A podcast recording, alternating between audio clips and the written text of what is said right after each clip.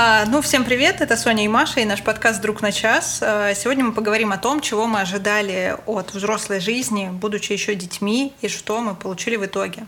И ревизию своих детских ожиданий нам сегодня поможет проводить Юра Жуков, ведущий мозгобойни в Челябинске, и очень умный парень, как он сам попросил себя представить. Ну Привет, Юра. Привет, привет. Привет, Все, люди поймут, что умный человек, он не будет себя представлять, э, просить представить как умный. Все, теперь. Вы спалили меня всем совершенно. Ну ладно. А, тебе весь подкаст придется просто доказывать, что ты умный. И... Несмотря на то, что ты попросил нас сказать о том, что ты умный. Да. Черт возьми. Мы Все, попали ладно, в я, ловушку. я не разочарую вас, надеюсь. Я вообще предлагаю начать с азов э, и поговорить о том, кем мы себя представляли в детстве. И какие, э, кем мы хотели в детстве быть, скажем так. Ага. Давай, Юра, начинай. Да, я могу начать. Да. Э, на самом деле я думал об этом э, некоторое время назад, э, ну и на протяжении определенного количества э, часов или минут. И я понял, что я практически в детстве я не мечтал кем, никем стать. Или не мечтал кем-то стать. То есть э, я вспоминаю, кем же я в детстве хотел быть. Ну, там говорят, что кто-то хочет быть космонавтом, там кто-то э, продавцом в магазине. Да я вообще, наверное, никем не хотел, но э, я, тем не менее, откопал в глубинах своей памяти э, один момент. Э, я хотел быть экскурсоводом за границей и водить людей по экскурсиям. Вот у меня была единственная такая мечта, которую я прям хотел и пытался, ну, и визуализировал. Но пока она не сбылась, э, ну и я еще не слишком старый, поэтому, может быть, мне удастся все-таки это реализовать. Вот, это из того, что у меня было, э, ну, прям такое, запоминающееся. А ты помнишь, почему ты этого хотел? Слушай, э, мы были просто на экскурсиях, и мне так нравилось, мне казалось так круто работать гидом. Э, Он ходил с нами, что-то рассказывал, казался умным, потому что он столько знает про Сикстинскую капеллу или что-то там еще. Ну вот. Мне показалось это крутым просто. Вот. И типа еще и жить, знаешь, там, где тепло. Вот. Знаете, что мне кайф. казалось крутым, когда я была маленькая? И это вызывало у меня такие приятные впечатления, когда мы куда-то уезжали с родителями, и мы с мамой приходили на рынок. И было утро, было так прохладно, и продавщицы ели эти горячие беляши с кофе три в одном. И я думала, бля, вот это жизнь, вот это работа. А, Слушай, я, и- я и сейчас думаю, что это неплохо. Ну, возможно, нам стоит задуматься о том, не поменять ли свою жизнь. А открытые рынки вообще еще существуют, кстати? Ну, прям открытых нет. Есть ровно то же самое, только в закрытых помещениях. Да, кстати, я... Типа садовод. Да, я в прошлом году была на Дубровке, и там можно было купить кофе и беляш. Но вообще это не основное, конечно, чем я хотела заниматься в детстве. А, Я в детстве хотела спасать Россию, и спасать Россию не просто, а под Рамштайн. Вот. Слушай, ну у те- у тебя работа не в проворот. Я была маленькая, но Россию уже надо было спасать. Да, поэтому я не откладываю никуда сильно далеко эту идею и все еще э, жду момента, когда... Ну, вторая идея была примерно такая. Я в кожаных штанах выхожу из огня, и если это все скомпоновать, то э, получится идеальный образ self-made женщины. Женщина в кожаных штанах, которая спасает Россию из огня, поэтому Ну, у меня не было детских э, желаний кем-то быть. Э, У меня были уже желания, когда я училась в университете. Мы с Юрой учились в одном университете, Южноуральский государственный университет, которого уже нет вроде с таким названием. И так как я училась на недодипломата, и я искренне верила до определенного момента, что все-таки я смогу стать дипломатом. Но потом Эту мечту я покинула, ну, точнее, или мечта покинула меня, когда я поняла, что все-таки в российской дипломатии нет места женщинам. Хотя Мария Захарова, да, вроде бы наш представитель МИДа, доказывает обратное, но не самый, мне кажется, лучший пример. И Вот это была моя мечта. Я хотела быть дипломатом и заниматься политикой, в принципе, как ты. А ты в кожаных штанах изо дня это что-то из Валерия Леонтьева, Из его образа. Да, это такой симбиоз Ксении Собчак и Валерия Леонтьева, мне кажется. Но, кстати, вы знаете, что Леонтьев был вообще моим любимым исполнителем. Настолько любимый, что в прошлом году на костюмированной вечеринке я была в костюме Леонтьева. А еще, когда я была маленькая, а его показывали по телевизору, он казался мне настолько красивым, что я стеснялась и пряталась под одеялом. потому что мне даже как-то стыдно было от того, какой он красивый, а я в каком-то неглиже. А, слушайте, сейчас все, э, Маша-то нам просто раскрыла вообще все карты. А, то есть... Э, Свои кар... Это карты моей предвыборной кампании. Да, это, смотри, получается, что вот э, почему ну, так живут в России, так живут в Америке, да? Э, потому что в Америке наше поколение, ну и даже раньше, наше уже нет, да, пораньше, выросли на «Звездных войнах», вот, а... А в России на Валерии Леонтьеве.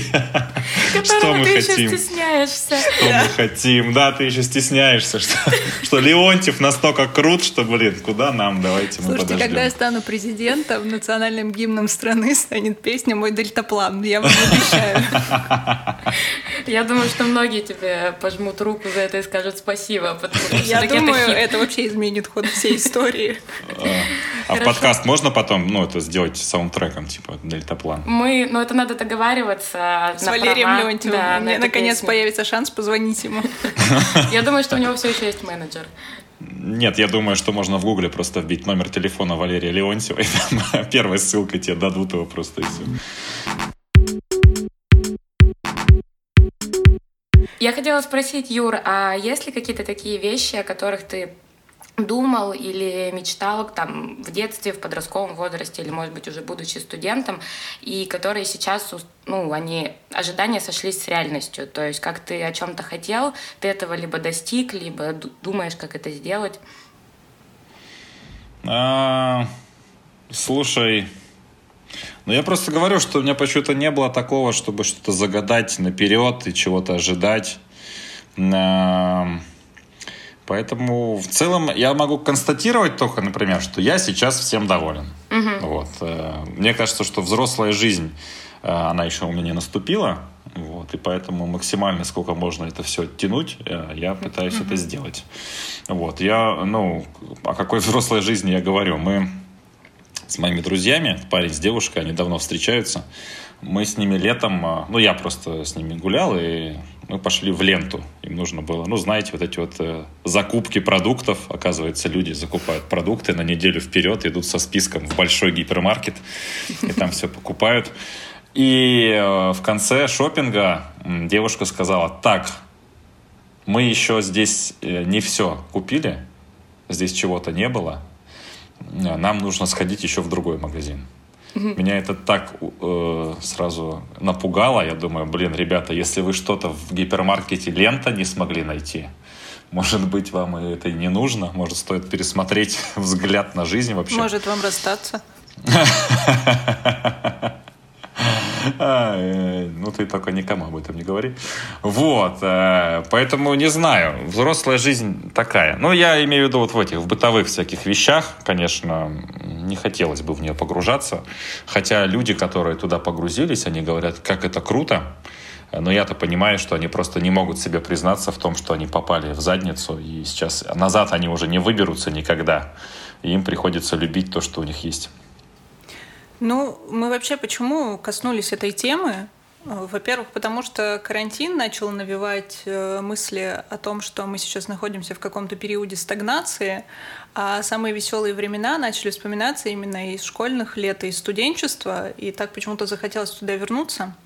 А во-вторых, э, я тут не так давно посмотрела «Американский пирог» впервые в своей жизни. И вы, вы удивитесь, но в конце я ревела. Я ревела три часа после того, как он закончился, потому что я была убеждена в том, что лучшие годы уже позади. Что у меня никогда не будет таких вечеринок и тусовок, что все потрачено зря. И я реально рыдала три часа, а потом еще обсудила это со своим терапевтом.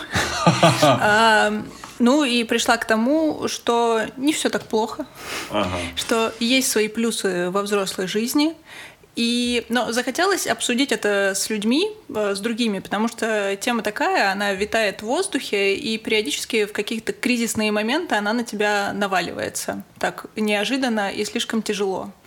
А, вот, поэтому, может быть, расскажем, какие ваши ожидания от взрослой жизни не оправдались? Я еще, прежде чем мы вот ответим, Маш, на твой вопрос, у меня было, может быть, мы дадим определение взрослой жизни, что мы сейчас под ней понимаем? Ты знаешь, что такое ЖКХ. Окей, э, МФЦ, ЖКХ, ТСЖ. Да, Ты уже платил пошлину. Да. Ты мог э, купить страховку для машины, да? Там... Да. Окей. Ты, Сам. да, ты покупаешь продукты не на, си... не на сейчас поесть, а такой, вот это я завтра приготовлю. Мне кажется, вот Когда ты готовишь, наверное, это тоже взрослая жизнь. Ну, не, ну, ладно, нет, уж готовить, наверное, не совсем а все-таки. Но да, когда ты планируешь, то есть я, у меня условно еда, я до сих пор, да, я покупаю то, что я вот съем сейчас. Вот и все. А, у меня нет такого, что вот это я съем завтра, это я в четверг приготовлю. Четверг рыбный день. А контейнеры, накупил... контейнеры у тебя есть? Контейнеры, да. Я накупил э, селедки, я позову друзей, мы будем ее жарить. Фу! Но еще взрослая жизнь это когда ты зовешь гостей, друзей, и ты не просто ставишь им чипсы уже на стол, ты уже готовишь им четыре салата, а, думаешь о том, у кого какие вкусовые предпочтения. А, ты уже закупаешься в магазине, ну, гораздо, ну, как бы вам сказать, а, чек у тебя получается в 8 раз больше, чем когда вы закупали в магазине продукты в свои 18 лет. Но, кстати, если говорить о ЖКХ, то, возможно, это связано с тем, что я оставляю себе э, небольшой якорь в своей э, молодой беззаботной жизни и все еще не могу прийти к тому, чтобы до конца с этим разобраться. Поэтому какие-то показания счетчиков куда-то отсылает мой муж, вот, и я пока не особо стремлюсь э, узнать, как это работает. Ну, вот э, я за себя могу сказать, и Юра, потому что знает меня слишком давно, наверное, подтвердит. У меня с показаниями счетчиков было с детства все нормально. Да, с 9 лет, мне кажется, Соня дома уже отвечала за показания счетчиков. Да, ну то есть есть какие-то такие вещи, типа, которые ты ну, то есть они в тебе присущи по натуре, а не потому, что ты становишься взрослым. Ну вот я, например, начала думать о том, что все-таки я очень хочу завести собаку, и потому что мне хочется какой-то, не знаю, доп. ответственности или друга, и вот это показатель моей взрослости. Вообще, да, если ты берешь на себя ответственность, потому что вот ощущения от хочу собаку в детстве и хочу собаку во взрослой жизни, они сильно расходятся. Я, ну, как бы я наконец поняла своих родителей, почему нельзя было заводить собаку. Потому что я сейчас вспоминаю себя условно там в 10, в 15, да даже в 17 и 18 лет. А, у меня не было такого понимания об ответственности, как тогда. Ну, то есть мне правда казалось, что ну, это нормально, что собака не ходила двое суток на улицу. Что в этом такого? У нас обоссан дивана с кем не бывает. Вообще, может быть, и не собака, да? В общем, да, да. Я хотела еще добавить э, к Машиному рассказу про то, что ты приходишь в магазин, готовишься к гостям, у тебя большой чек. Вспомните, что мы пили, когда нам было. То есть нам же и было... почему мы до сих пор живы. Да, нам да, же было да, без да. разницы все, что горит. Вино, типа, э, вино в коробке 3 литра за да, 150 рублей. По-моему, 147 рублей оно стоило. Я пытался вспомнить недавно. Да, да, да. А что вы пили? Молоко любимой матери? Нет, это слишком шикарно, это, это да. мы в институте начали пить. А вот, э, вот это было какое-то кубанское, кубанское вино Кубани. Да. да, вино Кубани 3 литра в коробке, вот как Юра говорит, за 147 Да, и мы смешивали с колой, естественно, его. Потому Чтобы что... расход поменьше был. Да. Ну и плюс его пить вряд ли можно было вообще со спокойным лицом. Да. Но я думаю, если бы мы сейчас вернулись все в 15 лет, мы бы делали то же самое. Я не могу себе такого позволить в 30 только потому, что я уверена в том, что я с утра не выживу после этого. Я когда пью сейчас, у меня похмелье наступает реально через 40 минут после того, как я выпила бокал, и я уже чувствую похмелье. И я вот тоже вспоминаю какие-то истории из студенчества, из школьной жизни. Я помню, как мы купили где-то на заброшенных дачах две, канис... две канистры коньяка.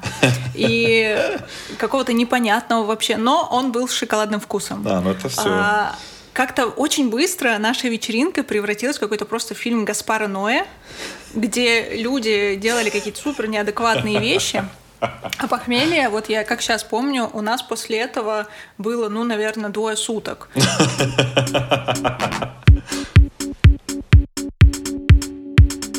Конечно, когда был молодой, думал, блин, вот вырастем, э, будут у всех машины, мы куда-нибудь сядем, рванем в закат, будем слушать... На дачу? Э, нет, не на, ну, не на дачу, а куда-нибудь, типа, ну, подальше, в какое-нибудь путешествие. Э, будем слушать Blink 182, будет э, жарко, тепло, нам всем будет кайфово. Вот, и будем здорово проводить время. А вот э, уже где-то к тем временам, когда появились машины, уже как-то и Blink 182 стал совершенно неинтересным. И кто-то начал с кем-нибудь встречаться, а это все, это сразу же катастрофа, конечно же. Если кто-то где-то начинает с кем-то встречаться. А я не знаю, может у девочек не так это. Вот. Ну, что значит не так у девочек? Ну, не так Объясни у вас. нам. Я, я, я не знаю, правда. Я правда не знаю, как это у вас происходит. У нас это происходит точно так же. Мы так же, как ты, теряем подруг. Да, серьезно? Да, конечно. Сейчас это еще больше ощутимо, потому что отношения это один этап, а вот когда эти женщины, когда наши подруги осознают, например, тот факт, что они хотят стать матерями, Угу. И, и при этом я сейчас говорю, это без доли осуждения, но это сейчас очень сильно ощущается. И при этом нам все еще кажется, что нам 18 лет. А, и как бы ты не понимаешь, почему твоя подруга стала так далека, зачем она хочет ребенка, ведь у вас еще вся жизнь впереди, а потом ты такой хоп, просыпаешься и понимаешь, что тебе 30 лет. Слушай, мы тут выдвигали такую теорию, она, как нам показалось, верна достаточно. А, это какая-то в голове у людей установка, что если они, значит, родят ребенка, то они себя похоронят. Ну, есть же, ну, у вас же есть такие люди, которые родили ребенка, и вы их больше не видите, они никуда не ходят, и они почему-то решили, что они всю свою жизнь должны положить вообще на благополучие этого ребенка. Но это ведь не так. То Но есть... у меня есть, э, я тебя перебью, у меня есть две теории uh-huh. на этот счет. Э, первое, это что люди на самом деле всегда хотели так жить, и теперь у них появился ребенок, и они вроде как заимели законное право на это. Uh-huh. Вот, им больше не надо притворяться, что они хотят веселиться с этими своими друзьями, пить коньяк дагестанский из канистры. Вот. А вторая теория, что все вокруг на тебя давят, что у тебя должно быть невероятное количество ответственности, и ты просто не можешь себе этого позволить. Не в силу каких-то физических теперь причин или отсутствия такого количества времени, что ты просто не можешь, потому что ты не можешь, угу. потому что у тебя вроде как какая-то инициация произошла, ты теперь взрослый человек, у тебя ребенок, и все, что ты делаешь в этой жизни, оно должно быть направлено на него. Поэтому очень сложно ехать на концерт Blink 182 во имя своего ребенка, понимаешь? Ты, ты такого уже не сделаешь. Ну, давайте я скажу. У меня, я чуть еще назад, может быть, вернусь на тему там, кто взрослый, кто не взрослый. Я недавно задавалась этим вопросом, и у меня была сумасшедшая неделя с папой. Возможность провести неделю с папой этого не случалось 15, последние 15 лет. И я говорю, слушай, мне до сих пор кажется, и я чувствую себя, как будто бы мне 15. То есть я себя действительно так ощущаю, при том, что я понимаю, что я работаю, зарабатываю деньги, куда-то езжу, что-то покупаю себе то, что хочу. То есть не как в 15 лет. То есть у меня есть там какая-то ну, такая взрослая жизнь, скажем так. Но мне в душе 15. Я, он говорит, ну это вполне нормально, говорит, до тех пор, пока ты ведешь себя прилично, а не как будто бы тебе 15. Я говорю, ну да. Но я говорю, когда ты почувствовал себя взрослым? Он говорит, ну, как тебе сказать? Когда мне было 22, у меня уже была ты. Вот в какой момент я должен был почувствовать себя взрослым? Он говорит, наверное, тогда я уже чувствовал себя взрослым. Ну, что, в принципе, резонно это вот к разговору о детях. Ну и в целом их 20 это, наверное, наши текущие 30. Ну, а, а то и 40 даже, наверное. А то и 40 да. даже, да. То есть это абсолютно там разное. То есть мы еще в 20 лет, ну, лично я в 22 не зарабатывала, не работала, не думала о том, что мне нужно это делать. Ну, у меня не было необходимости. Кайфовала а, чисто. Ну, чисто да. Вот. А у них явно была на лицо такая уже необходимость это делать. Ну, видите, то есть э, все равно общество меняется. Конечно. То есть насколько вот на наших родителей сильно давили все вокруг, да, что нужно там в 20 с чем-то уже родить кучу детей. Как там на наших бабушек, дедушек давили, что нужно в 15 уже родить кучу детей. Вот, то есть, а сейчас все равно нет такого уже. Более-менее нормально, и к разводам сейчас все нормально относятся, потому что все понимают, наверное, что жить надо что, для себя, получается, так что ли, да? Ну, я вот тут э, читаю, недавно рассказывала Соне Кэмпбелла «Тысячеликого героя», и э, там очень хорошо и понятно, ну, понятно Понятно, почему такое раньше происходило. Рассматривается тема взросления, что современным людям, в принципе, очень, ну, сейчас гораздо сложнее идентифицировать, когда ты становишься взрослым. И вы удивитесь, но это потому, что раньше у людей были какие-то обряды и инициации. Вот совсем глупые, типа обрезание, выпить крови медведя, вот, ты становишься женщиной. И раньше им проще было это принять, потому что были какие-то ну, супер очевидные знаки для этого. Вот сегодня ты вечером выпиваешь стакан э, крови медведя, а завтра с утра ты просыпаешься взрослым мужчиной, ответственным, отрефлексированным. Да, Теперь да. тебе ничего не страшно. Все а трусы а тут... в полюциях, да? У взрослого мужчины уже не бывает полюции. Да, забудь. Юр, ты точно еще не повзрослел. Слово такое прикольное, да. Якорь, якорь, якорь, да, якорь в детство. Ты смотри, там не утони только в этом море под, якорем.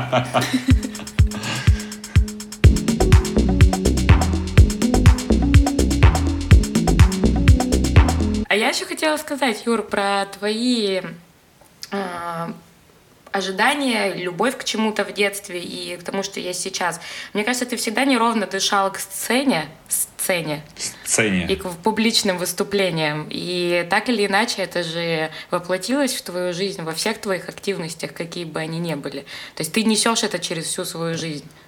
Слушай, ну так и есть действительно, да, да. Но, блин, да, это на, на подсознательном уровне все происходит. Я реально не могу сказать, что я думал об этом, что ой, я буду выступать на песне года 2020, и все будут смотреть и аплодировать, как я пою. Оставьте я это знаю, Леонтьеву. То я знаю точно невозможное возможно, да. И сидит где-то Маша в Москве, смотрит такая, боже мой, это новый Леонтьев. А Спрячусь-ка я, да, да, да, спрячусь-ка я э, куда-нибудь за диван. Э, нет, реально об этом почему-то не думал, но так оно и получается, и я-то этим доволен на самом деле. Да, да, совершенно точно, тут ты подметила. Ну да, потому что то есть есть какие-то вещи, которыми мы, наверное, занимаемся в детстве или которые всегда нам нравились, и э, кто-то вот это приносит э, в свою так называемую взрослую жизнь, делает это профессией, работой и бессознательно продолжает э, это делать. Uh-huh. Вот. Мне кажется, что твой пример как раз-таки такой, и это прекрасно, потому что это же многие мечтают из хобби сделать работу или еще что-то такое, или из детских увлечений. Ну, то есть, как вот сейчас у, у, есть такая возможность в наши дни, когда скейтбординг, например, как хобби, да, дает людям возможность эти, э, зарабатывать этим, mm, ну что да. это остается не просто каким-то детским увлечением, за которое нас водили в полицию, тогда в милицию, вот, а теперь это профессия. Теперь профессия, да. Кто-то такое делает. Ну а у тебя, Сонь, как вообще совпали твои детские профессиональные ожидания с реальностью? У меня не было никаких э, детских профессиональных ожиданий, я тоже не понимала, и вообще у меня не было мысли, кем я хочу быть, но до какого-то определенного возраста точно. Меня уже, когда мы учились в университете, наверное, меня очень сильно беспокоил вопрос, чем я буду заниматься. Я долго вообще не понимала, как бы, что значит сейчас пойти работать, не, не что значит вообще в принципе работать. А что я должна делать. То есть как, мне очень было боязно остаться без дела жизни и делать какую-то работу, которая просто для того, чтобы на нее ходить, и она приносила мне деньги. И это mm-hmm. был, наверное, какой-то такой мой страх, который меня мотивировал все время что-то пробовать и искать свое дело. И в этом году, ну, то есть какое-то время назад я, в принципе, нашла где-то свое пристанище в профессиональной области и очень этим довольна. И здесь есть такая вещь, как э, называется кармическая шутка. Это когда что-то возле нас находится очень долгое время, мы это абсолютно не замечаем, а потом спустя какие-то года или какой-то промежуток времени оказывается, что то, что мы искали, или то, чем мы хотели заниматься, было всегда очень рядом. То есть, когда я переехала в Москву и начала заниматься музыкой и с музыкальными проектами, я, мне казалось, что я была так далека от этого, хотя когда я потом проанализировала свою жизнь в Челябинске, я поняла, что какое-то время я жила с человеком, который писал эту музыку, находясь рядом со мной, э, на расстоянии вытянутой руки, но я абсолютно не обращала на это внимания, и мне было вообще это неинтересно, и меня никак не волновало. Вот. А потом повернулось так, что это стало музыкой, музыкальная индустрия важной составляющей частью моей жизни. У меня есть кожаные штаны. Прекрасно, ты ближе и ближе к Валерию. Маш, а о какой работе ты мечтала в детстве и что у тебя в итоге получилось? Ну, я вообще считаю, что об этом все-таки нужно сказать, чтобы люди не подумали о том, что я действительно всю жизнь мечтала в латексном костюме спасать мир.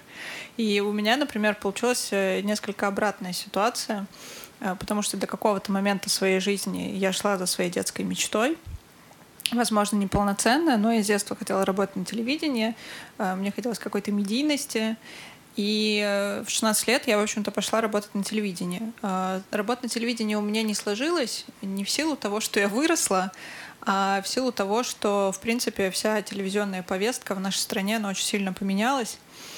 И мне стало невозможным, скажем так, с этим смириться.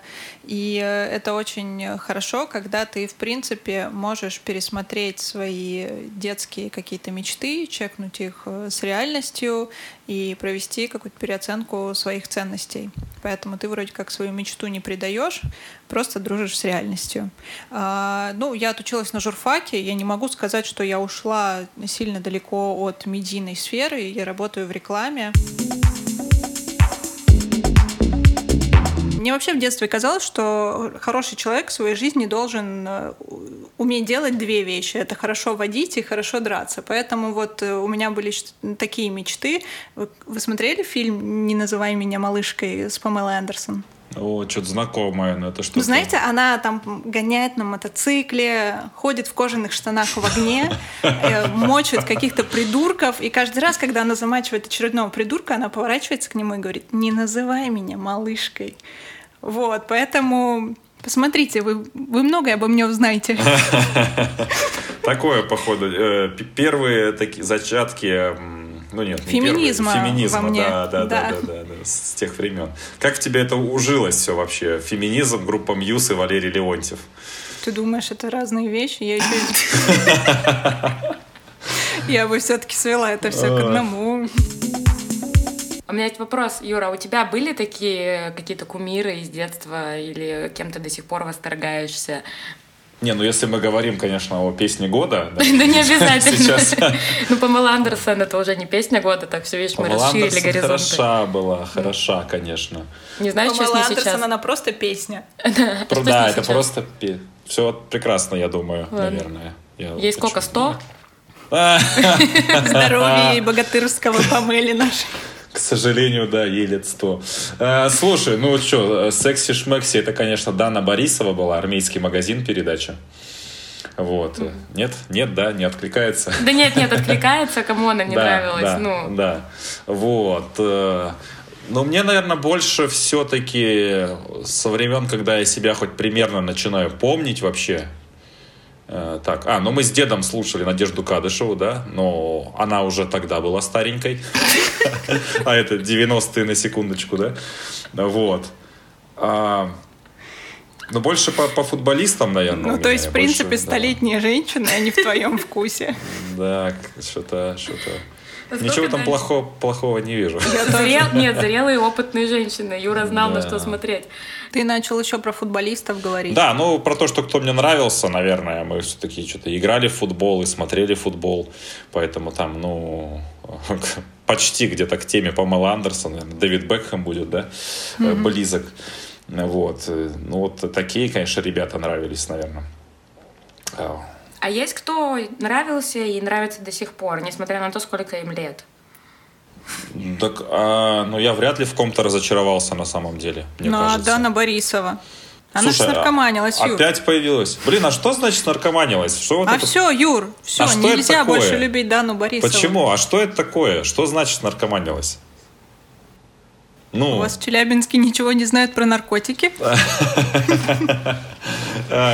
Ну, делают вид, что знают, конечно, вот. Но на самом деле это да, многие и не знают, что это такое, и поэтому просто могут там сказать, вот Дана Борисова наркоманка. Ну, слушай, мне кажется, просто Дана Борисова последние пять лет это официальное лицо любого рехаба в России, которое рекламирует по Первому каналу. Ты смотришь что, Первый канал? Что-то в этом есть. Я просто представил картинку, да, что... Но у меня есть мама.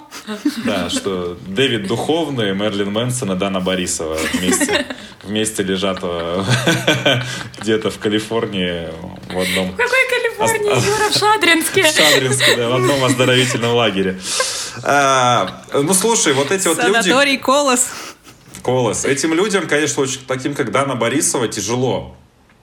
И сейчас посмотрите вот на все поколение Леонтьева, да, они же просто не знают сейчас, как, ну, что им делать, потому что они были звездами телевидения, и когда начало, вот это началась эра интернета стремительного, они никак не перестроились, и все, они просто остались вот там. И они пытаются, они что-то сами собираются во всяких передачах по типу «Воскресный вечер», и вот, и пытаются показать, что они еще клевые, что они еще интересные, но они рассказывают всякую старую ерунду. И, конечно, им очень тяжело сейчас, я уверен. И той же Дани Борисовой, ничего себе, она вела армейский магазин, там секс-символ вообще э, всего советского, постсоветского полюция. пространства. Да, да. Воскресная полюция такая.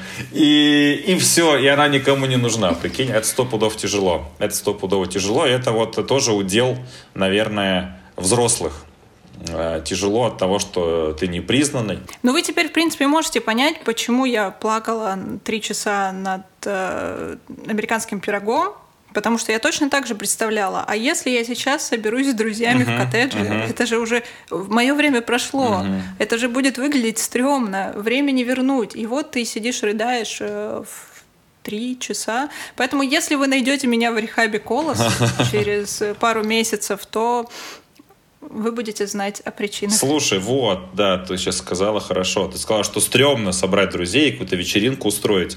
А, ну, Нет, друзей собирать не стрёмно. Не, я, я понял друзьями, о чем ты, да. да. Я на самом деле тоже, по-моему, прошлым летом, да, наверное, прошлым летом, или, короче, где-то не так давно, прошлым летом не так давно, прикиньте, да, в детстве скажи прошлым летом, это в другой жизни было вообще. Я столько всего успел сделать за это время, столько узнал. А, я тоже слушал вот то, что мы раньше слушали, там, Sum 41, Blink 182, что там еще, Yellow Card, и mm-hmm. все такое. И эта музыка реально меня тоже, она перенесла меня в то время прямо, когда вот мы тусили на дачах, когда вот эти вот мы были типа панки такие, и все было круто и весело. Туда это перенесло, а вот э, сейчас, да почему так не сделать? Да сделать на самом деле. Ну, типа, реально, это просто уже какие-то эти шоры, там, я не знаю, как это называется, что мы не можем, почему-то мы не можем гульнуть. Да, окей, конечно, вряд ли кто-то там в 6 утра уже с крыши будет прыгать в колодец, понятное дело, но нет. А, но тем не ну менее... Ну вот, я тебе об этом и говорю. Но тем не менее, ну это может быть Можно очень... собраться, но в колодец вы уже не попрыгаете, вы уже не нальете воды в презервативы, вам не будет так же весело. Нюхать анальгин мы не будем, Нюхать анальгин. Да. Слушай... Когда я говорю о стрёмно, я имею в виду именно это. Я понял, да. А, ну, блин, не знаю, я, я не, не, не скажу, что я это разделяю. Вот, то есть мне... Ты все еще наливаешь воду в презервативы? Ну, я так тогда не делал, вот, потому что все-таки, ну, такой тупой прикол. А, ну, кстати, забавно, сейчас пойду попробую. Может, меня это повеселит. А, но, условно, мы там э, прошлой или позапрошлой, зимой, ну, как, э, вот, зимой начала 2019 года мы ездили прекрасно провели несколько дней. Мы ездили на горнолыжку. Это, знаешь, тоже такое какое-то было, там три дня были вообще. То есть мы с утра пораньше там уже сидели, накатывали. Вот, э, на протяжении там всего дня ты что-то пьешь, потом вечером там оказалась какая-то дискотека, мы там туда ворвались, что-то плясали, орали. Все было довольно весело и прям прикольно. И мы вспоминаем это вот с очень хорошими чувствами. Именно вот такая тусовка на несколько дней у нас получилась, когда мы реально ощутили себя вполне молодыми. И скажу я вам, что с нами тусили двое ребят, муж с женой. Они, э, ну, чуть-чуть нас старше, чуть-чуть совсем. А, у них двое детей. Вот. Но дети остались спокойно там с бабушками, с дедушками, и все, и мы поехали тусить без всяких нервиков, там, боже мой, как там у меня дети, может им что-то надо, бесконечных звонков. То есть есть это, оказывается, можно, вот, просто мы этого, мы этого не знаем. Я вот э, что имею в виду. Про тех твоих друзей, которые, да, там, родили и все, и положили на себе крест. Вот. Я, знаете, здесь добавлю, что, наверное, еще есть такая вещь, как э, поколение друзей. То есть, э, когда ты там, жил в одном месте или там, учился да, там, определенного возраста, у тебя одна есть э, группа людей, и с ними одни какие-то вот именно воспоминания. Потом у тебя появляется в следующем этапе жизни другая группа людей, э, тоже вроде бы там близких друзей тебе, ну не вроде бы, а близких, просто уже в другом возрасте, и потом вы с ними тоже там расходитесь, и потом прикольно тоже собраться снова вместе, пережить какие-то старые воспоминания. То есть есть вот там школа, институт, потом может быть там еще что-то. И так все равно, э, когда ты собираешься с разными своими старыми друзьями, то ты можешь ощутить все вот эти эмоции и чувства. Да, вы, скорее всего, не будете делать уже каких-то супер крейзи вещей, но собраться и повеселиться вместе это дорогого стоит, потому что у вас с этими людьми есть история, есть какой-то контакт, и вы друг друга не стесняетесь и принимаете такими, какие вы есть. Вот в этом, мне кажется, прелесть вот таких э, собраний. Но знаешь, есть еще обратная сторона этой истории, когда люди, которых ты очень хорошо знаешь, и они понимают, как э, хорошо ты их знаешь, они почему-то очень боятся, что вся их детская жизнь — это какие-то сплошные скелеты в шкафу, что рассказы про тусовки — это скелеты в шкафу. И они могут всю вечеринку делать вид, что это было не с ними, они тебя не понимают, не знают. И вроде ты-то рассказываешь какие-то just for fun истории, а коннекта у тебя вообще никакого нету с этими людьми. И это на самом деле очень тяжело. Ты вроде как настраивался какое-то время на то, чтобы провести время с близкими друзьями, вас столько всего связывает. Вот, а по итогу это превращается в какую-то такую большую неловкость. И это ну, это один, на самом деле, из минусов взрослой жизни, что ваши жизни зачастую становятся разными просто по щелчку, и это настолько неуловимый момент, что вы его даже отследить не можете, в какой момент все стало не так, как было еще два года назад. И иногда это дается очень больно. Ну да. Мне кажется, вот Юра сейчас скажет, что у пацанов все просто. Как баба появилась, так все пошло по плохой дороге. Все сразу стало понятно. Не, ну тут, э, да, это прям... Слушай, Маш, ну значит тогда все, наверное, с этими людьми. Ну правда. Ну, говорят а, же, да, что люди, да. ну, люди приходят к нам на определенный этап жизни для чего-то, да, чтобы нам что-то дать, чтобы мы им что-то дали. Угу. Все, ну, видимо, да, видимо, вот прошло, все, они уже стали депутатами, да, там, и да, понятно, да. что сейчас не хотят слушать, как их там тошнило э, в ведро из-под э, майонеза. Вот. Ну, окей, да, тогда просто, ну, надо Я эти истории могу написать всегда в «Медузу», например. Зачем мне обсуждать теперь это с этими людьми за одним столом?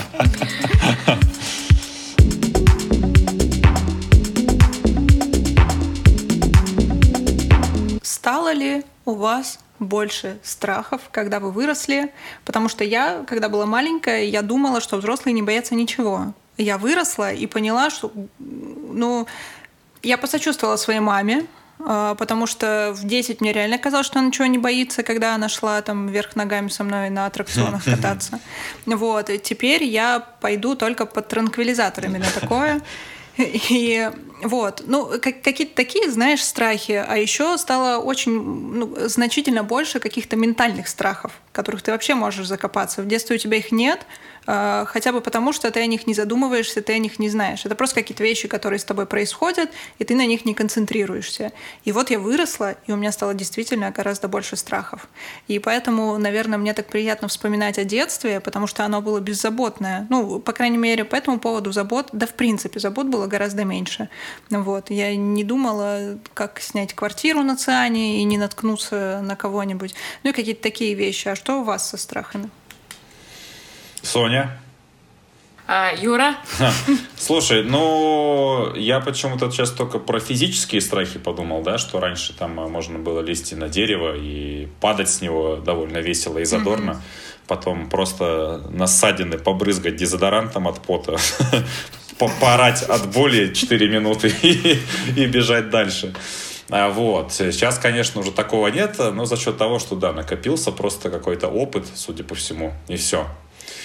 А, страхи ментальные, ну, наверное, нет. Я скажу, что...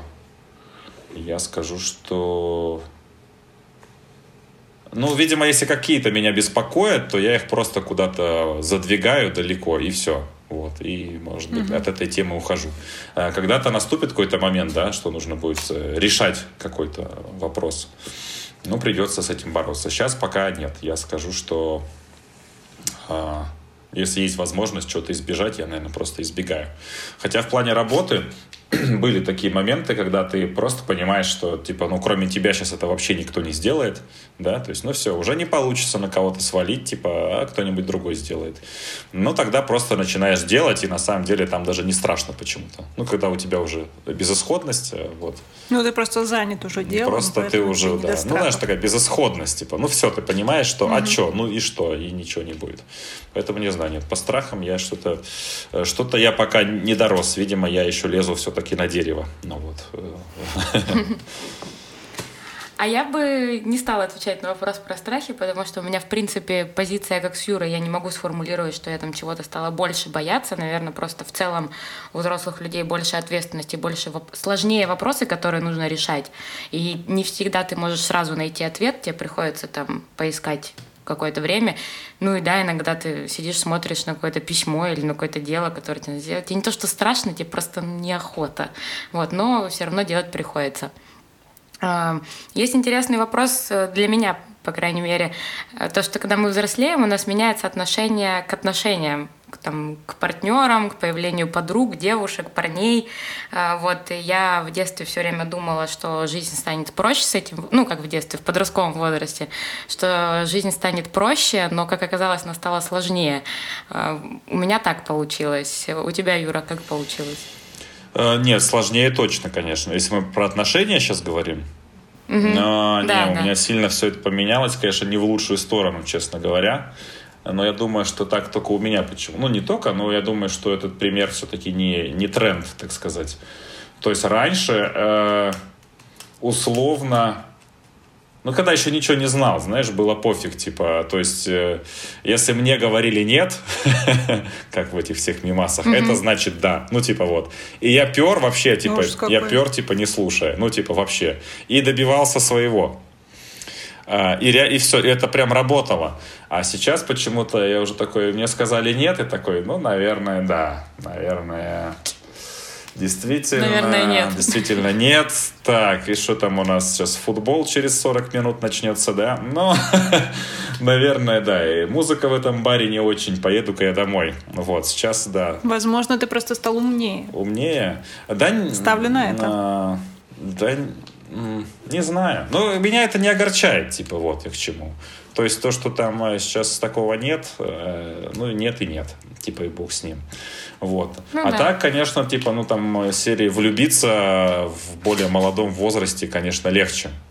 И, угу. и, а влюбиться сильно сейчас, это вообще кажется уже как будто задачка со звездочкой. Вот. С, двумя. С двумя, да. Но многие даже считают, что это вообще невозможно уже. А, у меня, наверное, закончились вопросы. Никто не спросил меня. Ой, извини. Просто ты, ты, в отношениях. Ты уже сказала, что у тебя муж там за что-то платит. Да, да. Знаете, я все время негодую, когда мне, ну, знаете, ВКонтакте лайк ставит какая-нибудь девушка, я такой, о, это интересно, надо посмотреть, кто это. Открываю страницу, там, замужем. Я думаю, зачем ты мне вообще этот лайк ставила? Ну, блин. Ну, вероятно, она хотела за тебя замуж. Да? Ну, вот она, да, конечно, она понесла заявление на развод. Нет, предварительно поставила тебе лайк. Уже на... можно через госуслуги онлайн. Сразу лайк в ВКонтакте поставила да, и сразу... Пошла, да. Но на самом деле еще не везде можно, не во всех регионах. Короче, девушки, не делайте так. Все. Если вы замужем, нефиг ставить лайки свободным пацанам. Один Все. вопрос. Почему во ВКонтакте, Юр, а не и... в Инстаграме?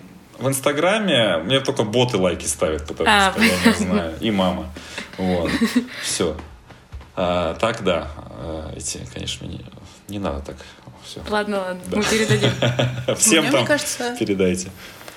У меня, мне кажется, вообще не было никаких ожиданий от отношений никогда. Ну, возможно, именно потому, что у меня не было от них никаких ожиданий. У меня а ощущения какие у тебя были? Вот ощущения от отношений тогда, там, в школе, универе, и сейчас, там, ну, тебе все-таки чуть больше лет, там, да, чем 23.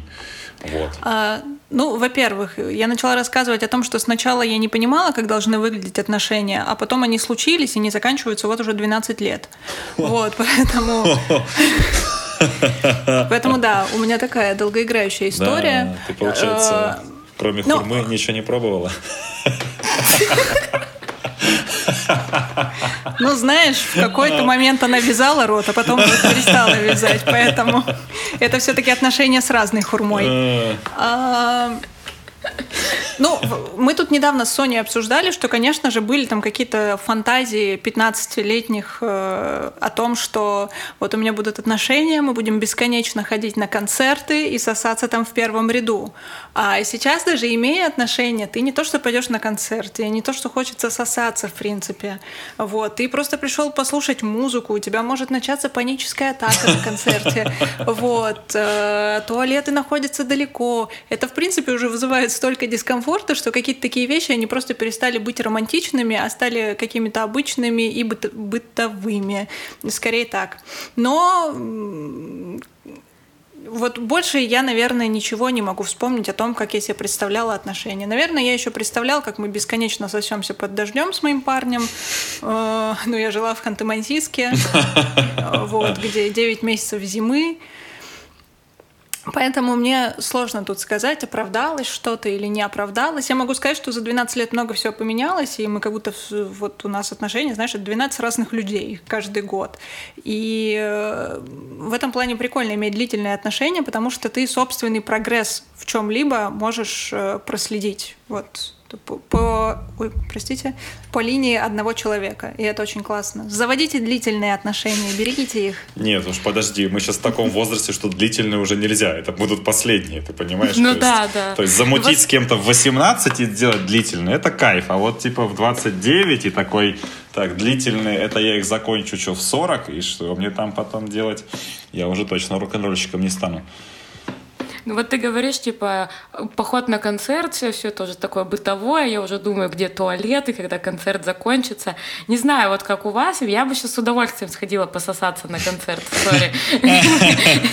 У меня такого никогда не было, последние пять лет тоже не было, поэтому если бы меня позвали, сейчас ни концертов, ни пососаться, поэтому, типа, как бы, у меня вообще замкнутый круг, или как это, про безвыходная ситуация. Только дождь мне, наверное, остается. Дождь, да. Сосаться под, под дождем. да, да. Да, это возможно. Ну, примерно так и должны были выглядеть мои отношения. Мы 12 лет сосемся под дождем. Вот, Но ну, только и, и, наконец, в этом да. году сняли квартиру, да? Да.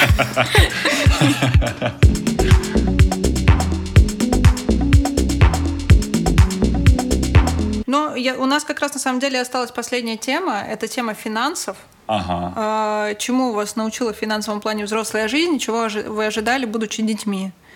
Потому что я, например, ожидала, что будучи, ну, когда я была маленькая, я всегда думала, что я буду очень богатой, невероятно богатой, а, просто потому что. И я ребенок MTV, это во-первых. И программа по домам вообще была моей энциклопедией в жизнь, которой я тогда хотела жить, поэтому в моем представлении в свои 20 у меня как минимум уже должен был быть телевизор в туалете, 8 а, машин в стразах, и я должна была ездить со своими хип-хоп концертами по всему миру. И кожаных мне, штанах, мы помним. Да, да, мне было лет 12, и я писала письмо «Миссия лед».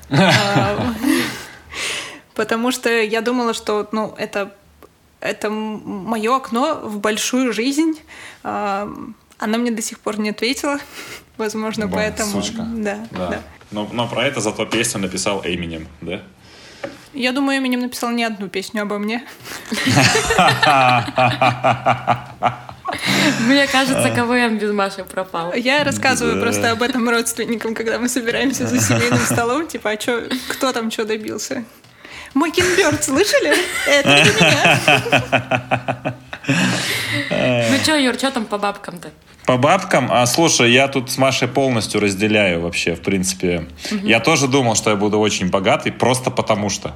Ну, действительно. Ты думал, что будут деньги. Но у меня есть мысль, а, в принципе, теория, но она верна. поэтому можете сразу принять ее как данность. Okay. Я думаю, что действительно многие дети считают, что они будут богатыми. И, а, ну, и именно они будут богатыми просто потому что. Вообще, у, вот я нашел сегодня отличие детей от взрослых. Ну, не то, что я его нашел сегодня, я под, подглядел у Павла Дурова, но я до этого об этом думал, и сегодня в этом, наверное, убедился еще сам для себя. А, о чем мечтают дети? А, вот смотрите, может быть, это дети моего окружения, так всегда попадалось, но тем не менее, мне кажется, вы с этим согласитесь, а, что дети мечтают стать ветеринаром, чтобы помогать животным. Дети хотят стать врачами, чтобы лечить людей. А, дети хотят э, стать учеными, чтобы придумать такую таблетку, чтобы люди ее выпили и никогда там не болели и не умирали. Я, по крайней мере, или там пожарными спасать людей из пожара. И я всегда встречал, ну, мне ну да, у вас нет такого? Ну, я хотела спасать Россию, ну, хочу. Вот, вот, смо- вот, смотри, да, вот оно, конечно. Ты хотела спасать Россию. И дети всегда хотят помогать другим людям. У них это всегда сквозит через, э, ну, через вообще все их поведение, через все их поступки. Они не хотят э, быть ветеринарами, да, ну, то есть, если бы дети ассоциировали профессии с деньгами, то никто бы не хотел стать ветеринаром, потому что все понимают, что ветеринары получают там, ну, ничего, да. Да, все бы хотели там стать олигархами там сразу каким-то образом, и все. А, а взрослые именно, то есть они... А, ну, у большинства взрослых, да, у них э, условно какая-то помощь людям, она может быть как допом просто, условно, к работе. То есть взрослого что главное – работа и хорошая зарплата, да, да, надо работать, надо за хорошую зарплату. Ну вот, а у детей такого нет. И вот я просто про Павла Дурова на «Медузе» недавно было, на днях он выступал и рассказывал, что у меня уже к 28 годам там на счету было там, были сотни там или сотни миллионов долларов. А, но я их не потратил на то, чтобы а, купить себе яхты, самолеты, там, острова, хотя я мог себе это позволить. А, я все это вложил в Телеграм. А, то есть я хотел а, помочь людям, а, создав такой продукт, как Telegram. И он это сделал просто на свои деньги. А, я смотрел какую-то передачу, там а, не помню вообще про что она была, возможно, про то, о чем нельзя говорить э, на территории Российской Федерации. Интересная передача. Да. А, там мужик рассказывал о том, что, короче, брали интервью мужика, который придумал интернет. Угу. И он сказал, что у него была, да, точно, это была передача про всякие вещества, и он сказал, что а, когда они эти вещества использовали, говорит, меня всегда посещала мысль, как бы сделать так, чтобы объединить людей во всем мире чтобы они могли как-то между собой всегда взаимодействовать. И именно так появился интернет.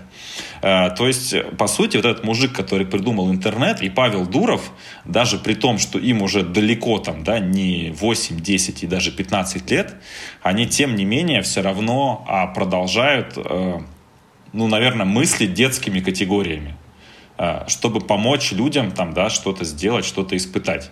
И я просто хотел бы, чтобы вот люди-то на самом деле так и поступали не из своей личной выгоды, не из того, а сколько я здесь заработаю денег, да. Все эти пирамиды, посмотрите, вот, которые сейчас процветают, да, финансовые, и все их основатели показывают свою шикарную жизнь. Блин, ну вы покажите продукт людей, которым вы помогли, а вы никому не помогли. То, что вы заработали, да хоть 800 тысяч триллиардов долларов, да насрать на вас, вы вообще никто.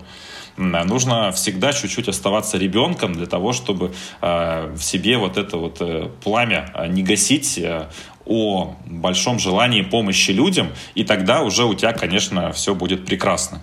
Возможно, даже у тебя не будет много денег, но ты будешь получать удовольствие от жизни именно за счет того, что ты кому-то помог, что там ты сделал чью-то жизнь лучше. Это уже, конечно, тема для другого разговора, но тем не менее я бы вот так хотел закончить свою сегодняшнюю да, Юр, речь. Спасибо тебе большое, я с тобой полностью согласна. И я надеюсь, что Павла Дурова и создателя интернета объединяет нечто большее, чем вещества, и все-таки помочь человечеству. Хотя поговаривают, что одно неразрывно связано с другим. Мы не знаем, мы не пробовали. Мы не знаем, мы не пробовали. Да. И вам не советуем. Да. А, спасибо тебе огромное. Мне кажется, у нас получилась очень искренняя и добрая беседа. И я надеюсь, что она действительно кому-нибудь может быть полезна, потому что, как показывает практика, в такие времена мы все плюс-минус проживаем похожие эмоции. Поэтому э, желаем тебе хорошо провести вечер. Спасибо. Э, и не взрослеть. И береги да. свои полюции. Для Даны Борисовой. Она скоро выйдет из лечебницы. И последнее, можно я скажу, еще да, ко, ко всем слушателям обратиться. А, возможно, все то, что мы сегодня говорили, это вообще э, не стоит и выеденного яйца. Возможно, мы были неправы в каждом своем слове. Но, возможно, в то же время мы были и в каждом своем слове правы. А, поэтому просто можно принять все услышанное как очередную точку зрения э, незнакомых э, вам людей. Вот. И просто э, сделать для себя какие-то выводы. Вот. Спасибо, Юр. Спасибо, Юр. Мне кажется, огромное. да, что вот эту последнюю Юрину фразу мы даже возьмем и будем заканчивать ей все свои выпуски. Мне понравилось. Спасибо, Юр. Мы тебе за это не заплатим, но все же, ты супер. Не, не надо, нет. Если я кому-то помог, уже хорошо.